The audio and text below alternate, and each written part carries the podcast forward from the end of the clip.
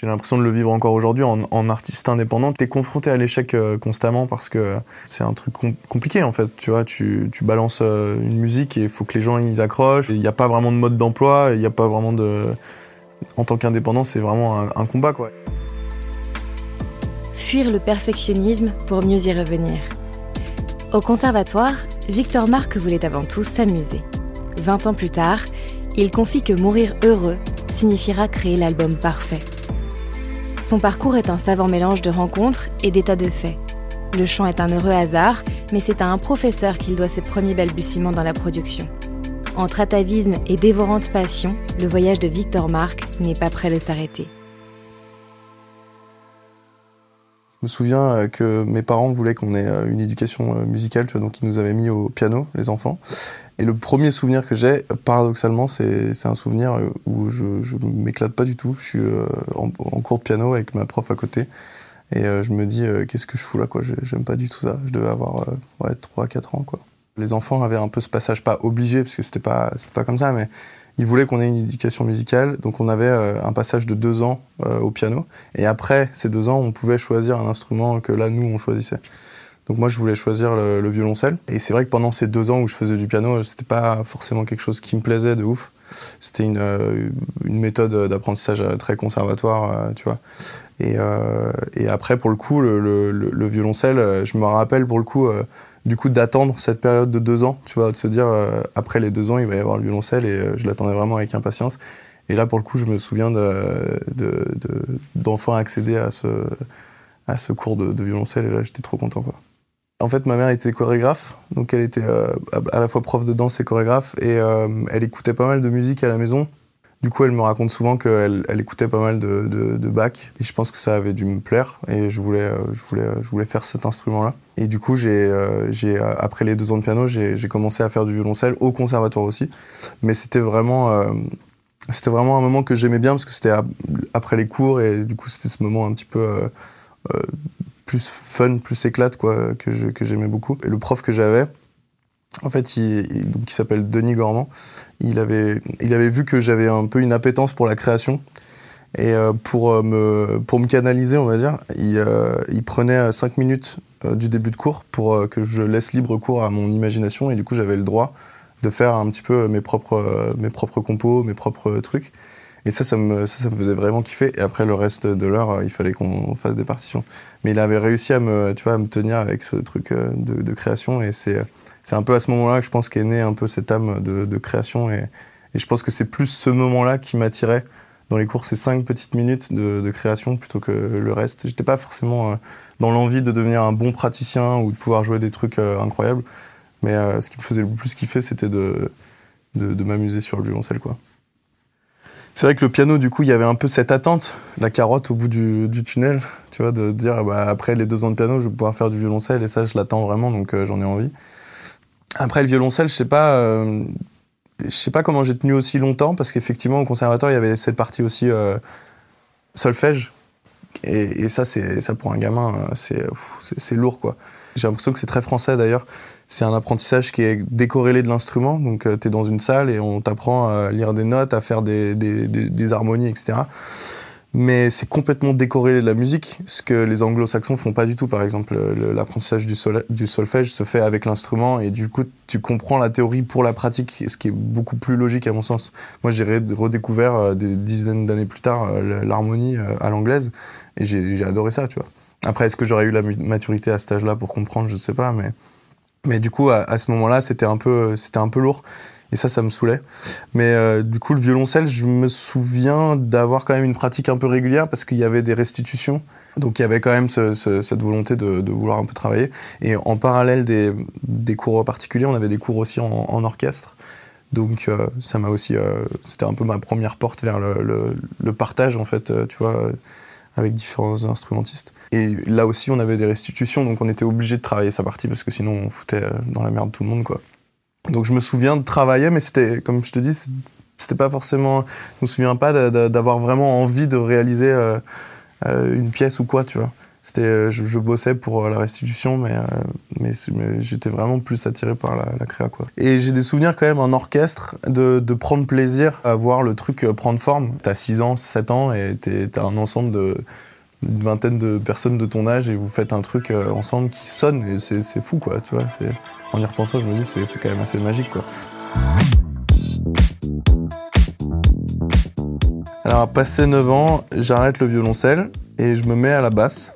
Donc là, j'intègre euh, une école de musique actuelle euh, dans ma ville avec les bains qui s'appelle Deva, où c'était des, profs en fait qui venaient justement du conservatoire et qui voulaient un peu apporter un enseignement un peu différent que celui du conservatoire. Donc en fait, le, concept était simple, tu venais avec un instrument euh, à toi, euh, donc moi j'ai choisi la basse, et tu étais intégré dans un groupe. Donc un petit peu comme le conservatoire au final, tu avais des cours en solo et puis tu avais des cours en groupe. Mais là, par, contre, les restitutions, elles étaient plus fréquentes. Donc, il y avait, je crois, il y avait bien 3-4 concerts dans l'année.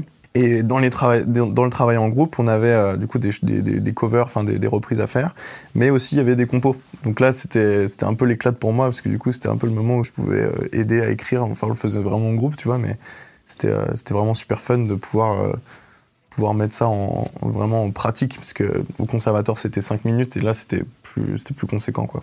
Je pense que j'avais peut-être fait un peu le tour euh, du violoncelle et je l'expliquerais par le fait que j'écoutais de la musique euh, actuelle et que j'écoutais pas de, morceaux de violoncelle ou tu vois d'orchestre ou de musique classique, euh, ou en tout cas très peu. Donc je pense que le fait d'écouter d'écouter de la, pop, du rock, ça m'a ça m'a donné envie d'en faire aussi. Et puis il y avait aussi, je pense, le, petit le, petit frisson de la représentation, enfin des concerts, de jouer devant des gens. Et ça, c'était quand même assez cool de vivre ça à cet âge-là.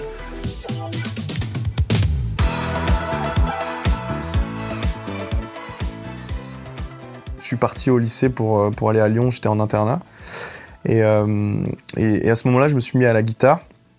Donc forcément, guitare, chant, c'est un petit peu plus, euh, c'est un petit peu plus faisable. Et euh, il y avait un concert, je sais plus pourquoi c'était, c'était pour le, lycée. Donc euh, il y a un pote qui me dit, parce qu'il savait que je faisais un peu guitare, guitare chant, il me disait, il faudrait que tu fasses un concert. Donc je me suis motivé, j'ai appris à jouer un morceau que j'aimais bien, Not Fire, Not Ice de Ben Harper. Et je l'ai joué devant, devant tout le monde et, euh, ça m'a vraiment fait trop plaisir de faire ça. Je pense que c'est vraiment là, c'est là où ça a solidifié mon envie d'aller plus loin, de travailler ma voix. quoi. Donc il y a eu ce concert et après ça, j'ai commencé un peu à chanter, mais c'était, tu vois, j'ai pas pris de cours de chant ou j'ai pas, mais j'aimais bien ça. Je chantais un petit peu dans mon coin, euh, mais j'étais assez timide et assez perfectionniste et du coup je le, je le montrais pas trop. J'étais pas en mode euh, ouais, je veux devenir artiste, tu vois je me faisais kiffer, j'aimais bien ça. Et puis j'ai pris ces petites claques avec euh, les concerts où je me suis mis à chanter. Et, c'était quelque chose de, fort. en tout cas, c'est une émotion très forte que tu as envie un peu de, retrouver. Mais je pense pas que c'était, euh, tu vois, je pense pas que c'était conscient. Même jusqu'à assez tard, euh, c'était un peu en mode je veux pas en faire ma vie, c'est un kiff quoi. Et à ce moment-là, je commence un peu à, écrire mes premiers morceaux. Alors c'est de la, de la, c'est de la daube. Mais tu vois, il y a un petit couplet, un petit refrain. Euh, et je pense qu'à ce moment-là, le, fait de vraiment essayer à, construire un morceau, je me suis rendu compte à quel point c'était, difficile. Et à ce moment-là, donc je veux prendre des cours de, guitare. Et sur Lyon, je tombe sur un prof qui s'appelle Gilbert Gandil et euh, donc on commence à prendre quelques cours de guitare et au bout d'un moment, donc lui il me, racontait un peu son parcours. Il était, il faisait partie d'un groupe euh, dans les années 70 qui s'appelait euh, Pulsar. C'était un groupe de, psychédéliques qui est pas très connu, mais ils ont quand même un peu tourné, donc il avait eu un projet artistique quoi. Et du coup moi je lui dis que je fais un petit peu de compo. Et un jour, je lui fais, je lui fais écouter un truc et il me dit ouais c'est pas mal, il faudrait le maqueter. Donc en fait, il avait son petit logiciel Pro Tools et c'est lui qui m'a montré un peu le fait de pouvoir, avec une petite carte son, euh, enregistrer ta guitare, enregistrer ta voix. Et là, moi, j'ai 17 euh, ans, tu vois, je viens de faire mon concert au lycée euh, qui avait été cool. Et là, c'est une grosse claque, quoi. Je pense que c'est même peut-être plus la plus grosse claque, c'est ça. C'est la découverte de l'autoprod. Et je me suis dit, putain, mais c'est énorme. Tu peux, tu peux faire ça chez toi. Et à partir de ce moment-là, l'idée a commencé à germer de faire un EP, de se préparer une maquette de plusieurs titres et de faire un truc vraiment léché. Enfin, en tout cas, d'essayer de faire un truc professionnel euh, alors que à la base j'écrivais juste dans mon coin et je voulais pas forcément euh, en faire ma vie, tu vois. Puis il y avait aussi mon pote euh, Samy qui est un des, un des, des, personnages très importants aussi dans, le, dans mon envie d'en faire ma vie, qui lui faisait ses, études en Angleterre. Là, c'est un petit peu après le lycée, mais bon, ça se suit, tu vois, parce que première année de, fac, euh, il y avait encore cette idée, enfin, j'étais encore dans l'idée de faire un peu euh, des maquettes et de faire mon EP, quoi. Et ça lui arrivait des fois de faire sauter une semaine de cours et de venir à Lyon, et on se posait euh, chez moi, et on faisait une semaine, tu vois, du son chez moi, on essayait de composer des trucs. Et il y a un élément un petit peu déclencheur, c'est le fait qu'il soit acheté Logic. C'est un logiciel de montage son un peu comme euh, Pro Tools quoi. Ça m'a permis de retrouver ce truc que j'avais eu avec euh, Gilbert, tu vois, de, pouvoir euh, faire tes propres maquettes. Et là, ça m'a convaincu qu'il fallait que j'ai ça aussi. Parce que Gilbert Gandil, c'est la découverte de l'autoprod, mais avec Samy, c'est un peu la découverte de l'appropriation de l'autoprod, tu vois. Vraiment de, prendre en main, de découvrir les outils, parce que avec Gilbert Gandil, c'était un peu lointain. Je le voyais faire et je me disais que je pouvais le faire.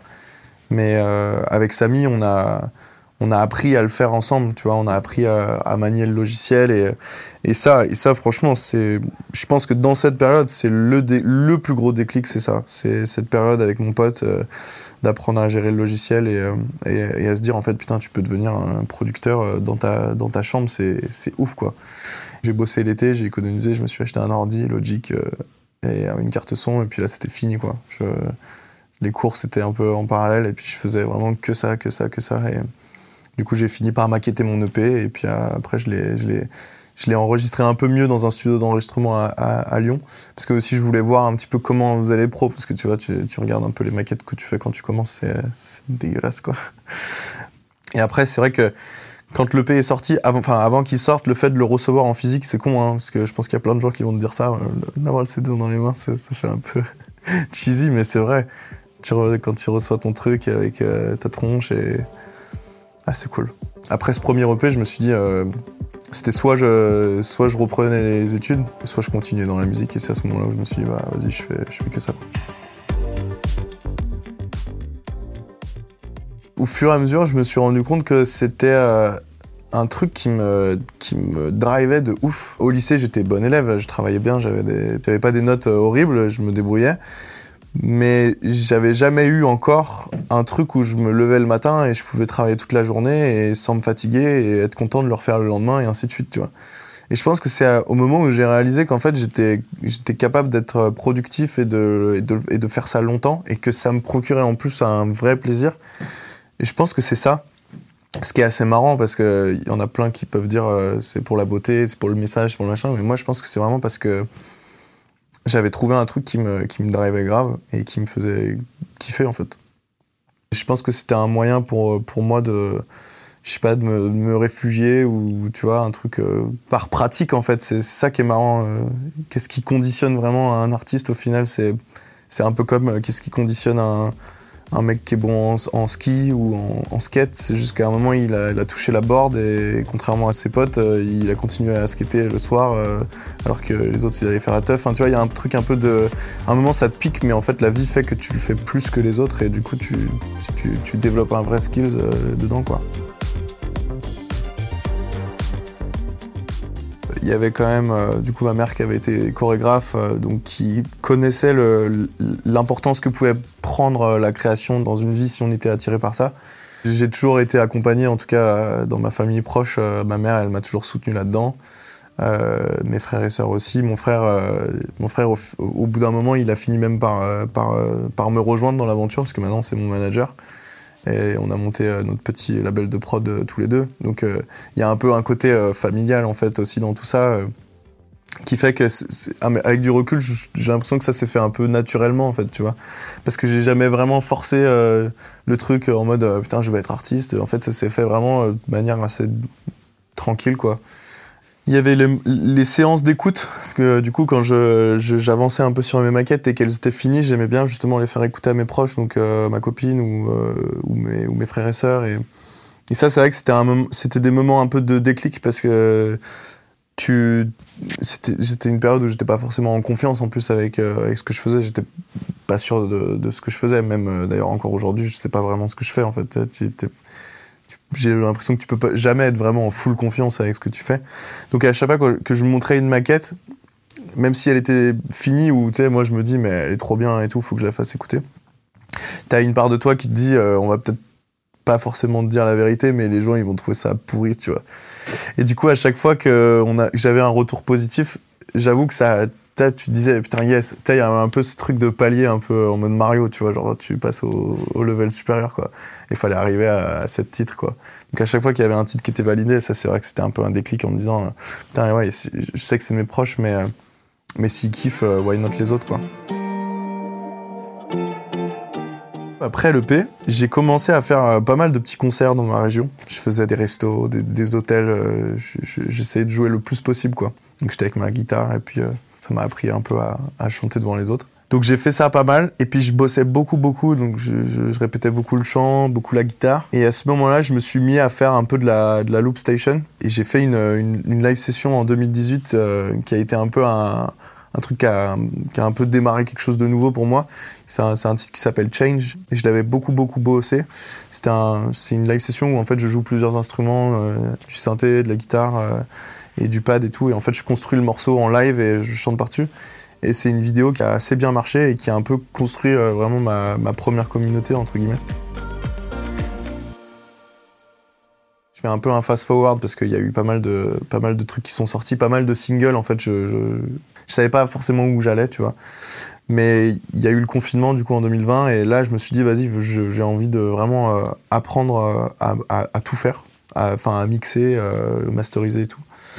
Donc j'ai passé du temps de ouf à essayer d'apprendre ça ça a été long, ça a été difficile, tu vois, parce que c'est un métier un peu comme, comme un autre, quoi. Il faut, faut, apprendre les tenants, les aboutissants.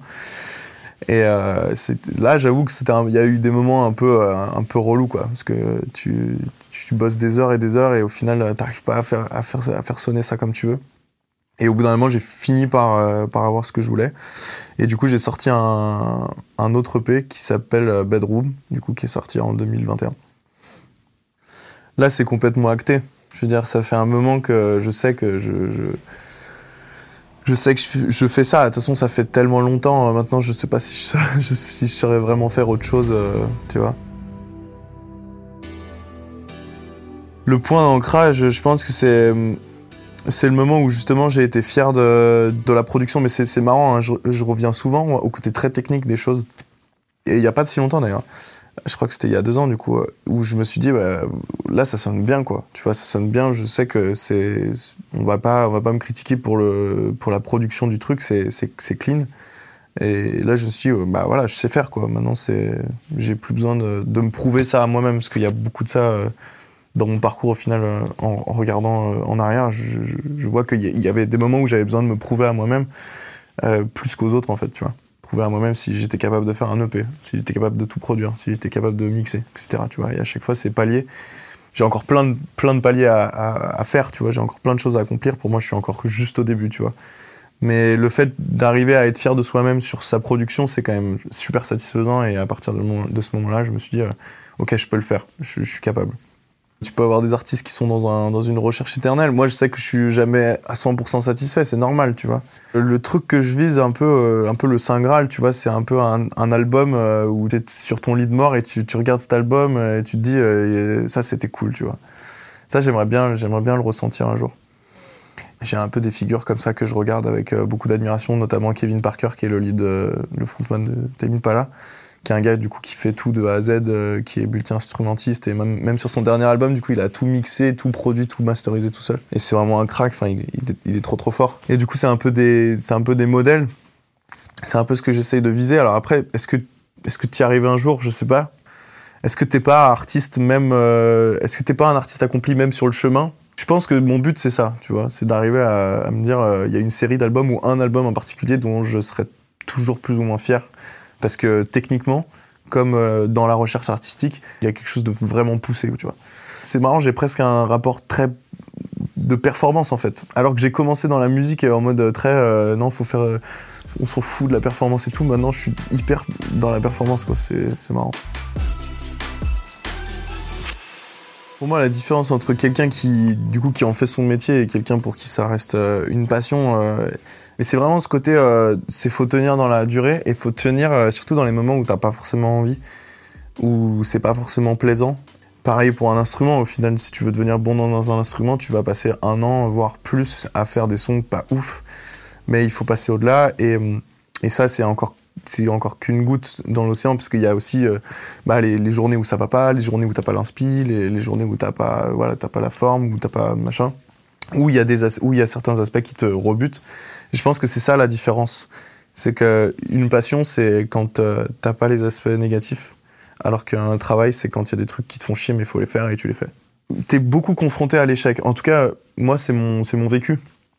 Et j'ai l'impression de le vivre encore aujourd'hui. En, artiste indépendant, tu, tu es confronté à l'échec euh, constamment parce que c'est un truc compliqué en fait. Tu vois, tu, tu, tu balances euh, une musique et il faut que les gens ils accrochent, faut que les gens. Il n'y a pas vraiment de mode d'emploi, il n'y a pas vraiment de. En tant qu'indépendant, c'est vraiment un, combat quoi. Et du coup, tu as souvent des sorties qui vont pas fonctionner. Après, euh, je te mentirais si je te disais qu'il n'y avait pas une part de peut-être de passion, peut-être un peu plus que les autres comme je t'ai dit, il y a, un petit peu un côté chez moi qui est un peu, euh, tu vois, borné, quoi. Genre, si je fais de la musique, je fais ça, quoi. Je fais que ça, tu vois. Il y a peut-être ça aussi, cette espèce d'obstination, un peu un, blocage psychologique que peut-être certaines personnes vont pas avoir. Parce qu'il faut, savoir que c'est un peu une galère quand même euh, de, te lancer dans la musique. Pour la plupart des gens, c'est un, un, peu un combat sur une longue période. Et du coup, il faut vraiment le vouloir. Enfin, faut vraiment que ça te fasse kiffer. C'est pas un métier que tu fais juste pour la thune, par exemple. Enfin, je, pense pas. Peut-être qu'il y en a qui le font juste pour la thune, mais pour moi, ça me paraît fou, tu vois. J'ai pas encore, euh, j'ai pas encore réussi à faire ce que je voulais. J'ai pas encore réussi à, à faire cet album, tu vois, l'album ouf dont je pourrais être vraiment fier. Je, parle beaucoup de technique, mais il y a aussi vraiment ce côté. Euh, un peu, euh, un peu métaphysique en fait quand euh, je suis dans mon studio et que je, joue avec les sons parce que je le vois vraiment comme ça tu t'amuses avec les sons t'essayes des trucs. Alors t'as beaucoup d'essais c'est beaucoup d'essais erreurs. J'ai l'impression que je fais genre 100 euh, maquettes de, brouillon pour arriver à un truc vraiment bien. Donc c'est en fait 90% du temps tu cherches des trucs et puis ça n'aboutit nulle part et faut pas faut pas t'accrocher parce que ça ira nulle part. Mais même même dans ces, ces maquettes qui vont nulle part c'est un peu mon église à moi tu vois ce que je veux dire? Il y a quand même un truc de kiff perso qui est, qui est assez ouf dans ces moments-là. Et je pense que j'y retourne pour ça. Quand tu découvres les Beatles pour la première fois et que tu écoutes Let It Be, euh, tu chiales, tu vois. Enfin, si t'es comme moi, tu chiales. Et, et bah, tu peux, tu peux arriver à toucher du doigt un peu euh, ce truc-là quand t'es en studio et que tu te fais kiffer avec une maquette, quoi. C'est vraiment un des meilleurs trucs au monde et je pense que c'est ça qui me fait tenir, plus que le reste. C'est le, le kiff euh, ultime de pouvoir créer, quoi.